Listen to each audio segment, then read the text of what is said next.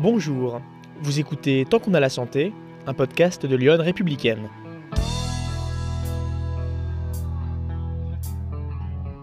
Je suis Grégoire Moll. Dans cette série documentaire, nous explorons la thématique de l'accès aux soins en milieu rural. On se penche particulièrement sur le cas de la ville de Tonnerre, dans Lyon, une commune dont l'hôpital a bien failli perdre son service des urgences de nuit. Ce podcast fait partie d'une série vous écoutez l'épisode 3 et si vous venez de nous rejoindre, je vous conseille de commencer par l'épisode 1.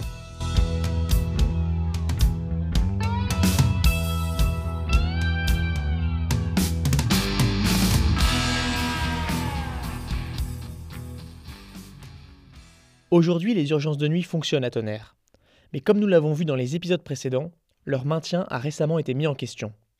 Ce qui a fait, pendant un moment, peser une incertitude sur la survie de ce service, c'est le plan régional de santé, aussi connu sous le nom de PRS. Le PRS, c'est une feuille de route qui est établie par l'Agence régionale de santé. Ce plan définit les actions à mettre en œuvre sur le territoire que l'agence couvre. Pour rappel, l'Agence régionale de santé, ou ARS, est sous tutelle du ministère de la Santé. Pendant l'élaboration du dernier plan qui concerne la Bourgogne-Franche-Comté, c'est un plan qui est sorti en juillet 2018, les élus locaux de la grande région ont été consultés et il n'était pas très enthousiaste, se rappelle Frédéric Roussel, le directeur de l'hôpital de Tonnerre. Je crois que c'est une des premières fois où un projet régional de santé euh, reçoit autant d'avis défavorables, que ce soit dans Lyon, au niveau du conseil départemental, ou dans la Nièvre. L'Association des maires de France dans Lyon, le conseil départemental de Lyon, le conseil régional Bourgogne-Franche-Comté, ces instances ont toutes désapprouvé le dernier PRS lors de la phase de consultation. Nous rendons euh, plutôt un avis négatif, euh, carrément même négatif, euh, partout. Anne Jérusalem est maire de la commune de Chassignel et elle est présidente de la communauté de communes du Tonnerrois en Bourgogne. Et aucun changement, mis à part de nous, de nous dire oui, mais regardez, nous avons obtenu une dérogation, il n'y aura pas de fermeture, et donc nous conservons quand même un certain nombre d'inquiétudes. Au-delà de la santé, la présence et la qualité des services publics en France posent question. Une consultation a eu lieu il y a quelques mois au niveau national. 60% des usagers qui ont répondu disaient ressentir une dégradation de l'action des services publics. Une dégradation qui se matérialise, entre autres, par une perte de qualité dans le service rendu, ainsi que par la fermeture de certains services publics. À Tonnerre, comme nous l'avons vu, le service des urgences de nuit n'a pas fermé, mais il a été un peu modifié. Le choix qui a été fait pour maintenir ces urgences, ça a été de supprimer un des deux postes d'urgentiste de garde pour le remplacer par un urgentiste d'astreinte. J'ai demandé à Anne-Jérusalem si elle comprenait le point de vue de l'État qui essaie d'assurer un accès aux soins pour tous avec les moyens qu'il a. L'État en fait a un rôle de maillage du territoire et donc euh, ce qu'ils disent en fait c'est que voilà on, fait avec les moyens qu'on a. Il y a un besoin d'urgentiste aujourd'hui euh, donc on libère un urgentiste à tonnerre pour pouvoir euh, mieux mailler le territoire. Est-ce que cette décision, finalement, elle fait quand même sens pour, pour mieux mailler le territoire national, en fait euh, Alors, c'est juste de savoir euh, la taille de la maille. Aujourd'hui, les, les, mailles du filet sont très larges et que euh, même une ville comme Tonnerre, qui fait presque 5000 habitants, ne, elle, échappe. Elle échappe au maillage. Et c'est ça, moi, qui me, qui me fait vraiment beaucoup de soucis, parce qu'on a déjà eu les réformes territoriales qui ont éloigné un petit peu les centres de décision. Et on voit tous les services euh, se dégrader. Et si demain, euh, la côte, c'est Auxerre, ou c'est Sens, ou c'est euh, Dijon, même si Dijon demain, c'est encore trop petit, enfin, jusqu'où va-t-on aller? De son côté, le directeur général de l'ARS, l'agence qui est à l'origine du plan régional de santé que critique Anne Jérusalem, estime, lui, qu'il y a eu des discussions et que ce plan sanitaire s'inspire en partie de la consultation qui s'est déroulée avec les collectivités locales. La présidente de la communauté de communes du Tonnerrois en Bourgogne n'est pas la seule à s'inquiéter du sort des petites villes. La maire de Tonnerre, Dominique Aguilar, a le sentiment d'une injustice, celui d'être délaissée par rapport aux métropoles. On n'offre plus euh, les mêmes services à tous euh, sur le territoire français, c'est-à-dire qu'il y a deux catégories de personnes. Euh, il y a ceux qui sont dans les métropoles en milieu urbain et ceux qui sont dans la ruralité qui doivent faire avec moins de services alors que tout le monde est soumis aux mêmes règles d'impôt, aux mêmes règles d'obligation et, et aux mêmes devoirs. Avec le maintien de ces urgences de nuit, Tonnerre peut souffler un peu, pour le moment mais la maire de la commune ne semble pas complètement rassurée pour les années à venir. Moi, je pense que de toute façon, il faut rester vigilant, hein, parce que euh, voilà, euh, c'est acquis au jour d'aujourd'hui. Euh, on ne sait pas en 2019 ce qu'il en sera. Face à ce sentiment de défiance par rapport aux décisions prises au sommet, j'ai voulu en savoir plus sur la stratégie mise en place par l'État pour assurer une offre de soins satisfaisante pour tous sur le territoire national. J'ai donc contacté le ministère de la Santé. Et voilà, juste pour que vous sachiez, ça enregistre. Très bien. Michel Varouvial est conseiller médical pour les soins de ville auprès de la directrice de la Direction générale de l'offre de soins. C'est une direction qui fait partie du ministère de la Santé il y a un paradoxe un peu apparent qui est que voilà, on, moins on est peuplé et plus on a des difficultés de se soigner de, de, en général, puisqu'il y a moins de médecins, et plus on retire le service public en plus. Alors comment est-ce qu'on résout un peu, comment est-ce qu'on sort de, ce, de, de cette non, mais C'est pas seulement un paradoxe, c'est une souffrance. C'est-à-dire que dans, dans ces territoires euh, qui euh, voient une population déclinante, il y a effectivement une, une raréfaction des services publics qui ne concerne pas uniquement la santé.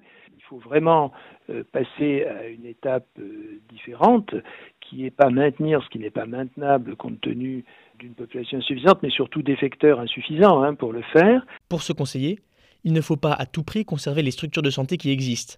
L'objectif est davantage de pouvoir réorganiser l'offre de santé de proximité afin que les usagers y trouvent leur compte.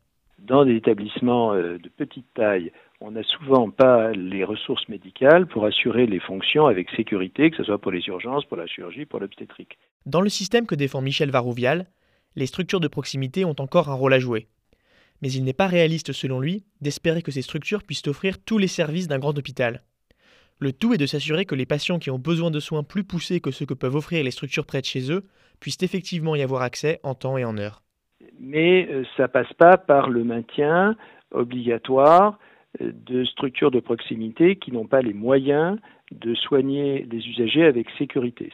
ça passe par une gradation des soins, entre les, plateaux techniques et euh, les, les, structures de proximité. Parmi les solutions à développer pour attirer des médecins, Michel Varouvial parle par exemple d'initiatives collaboratives.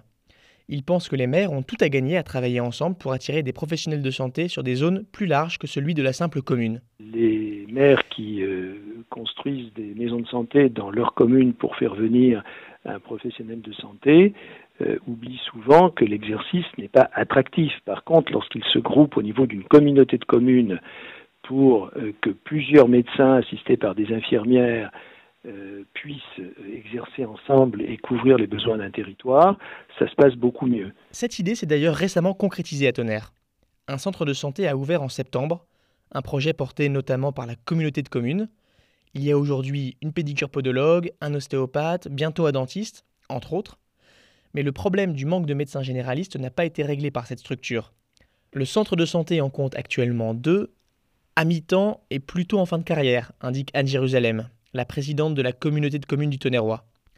La maire de Tonnerre, Dominique Aguilar, a d'autres idées pour tenter d'attirer des médecins sur son territoire. Il faut qu'on ait des maîtres de stage, euh, que ces maîtres de stage accueillent des jeunes euh, sur nos territoires, qu'on puisse euh, justement leur démontrer et leur prouver que sur notre territoire, on peut y vivre tout à fait agréablement, on peut exercer la médecine en milieu rural, la médecine de ville, avec les avantages qui sont euh, ceux d'une qualité de vie, euh, des loisirs, du sport, de la culture. On a quand même des atouts à faire valoir auprès de ces jeunes générations pour qu'ils viennent et pour qu'ils s'installent. Le problème, c'est qu'il y a pas mal d'endroits qui voudraient attirer des professionnels de santé. Nous avions déjà entendu Loïc Graal dans l'épisode 2, c'est le délégué régional en Bourgogne-Franche-Comté de la FEAP, la Fédération des établissements hospitaliers et d'aide à la personne privés à but non lucratif. Il pense que les territoires sont entraînés dans une sorte de concurrence entre eux pour attirer des médecins. C'est-à-dire qu'on laisse telle collectivité territoriale euh, mettre en place telle ou telle prime, telle autre collectivité territoriale décider de la construction euh, d'une maison euh, pluridisciplinaire et on prend euh, à sa charge le loyer. voilà, et plein d'autres tentatives, hein, toutes, très, sympathiques, mais tout agrégé sur l'ensemble du territoire, ça fait pas plus de praticiens. Et en fait, il y a, une concurrence entre tous les, territoires.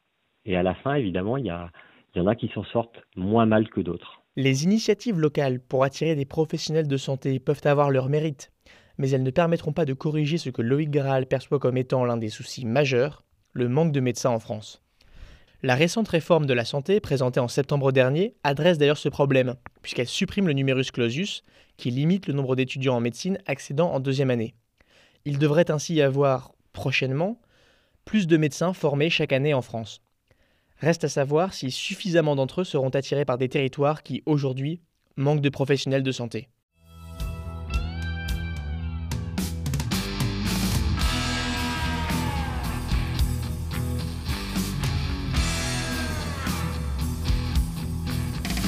Jusqu'à présent, dans ce podcast sur l'accès aux soins en milieu rural, nous avons surtout regardé la situation à Tonnerre et en Bourgogne-Franche-Comté. Dans le prochain épisode de Tant qu'on a la santé, nous irons entendre ce qui se passe dans d'autres territoires ruraux en France. Des maires nous expliqueront les problématiques de santé auxquelles ils sont confrontés dans leur commune.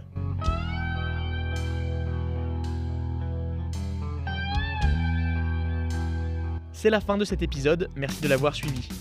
Il n'y aura pas d'épisode la semaine prochaine, je vous retrouve dans deux semaines.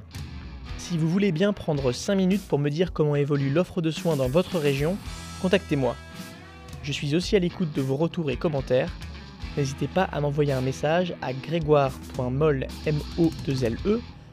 centrefrance.com ou sur Twitter at grégoiremolle. La musique dans cet épisode vient de purple-du6planet.com. Tant qu'on a la santé est un podcast de Lyon républicaine.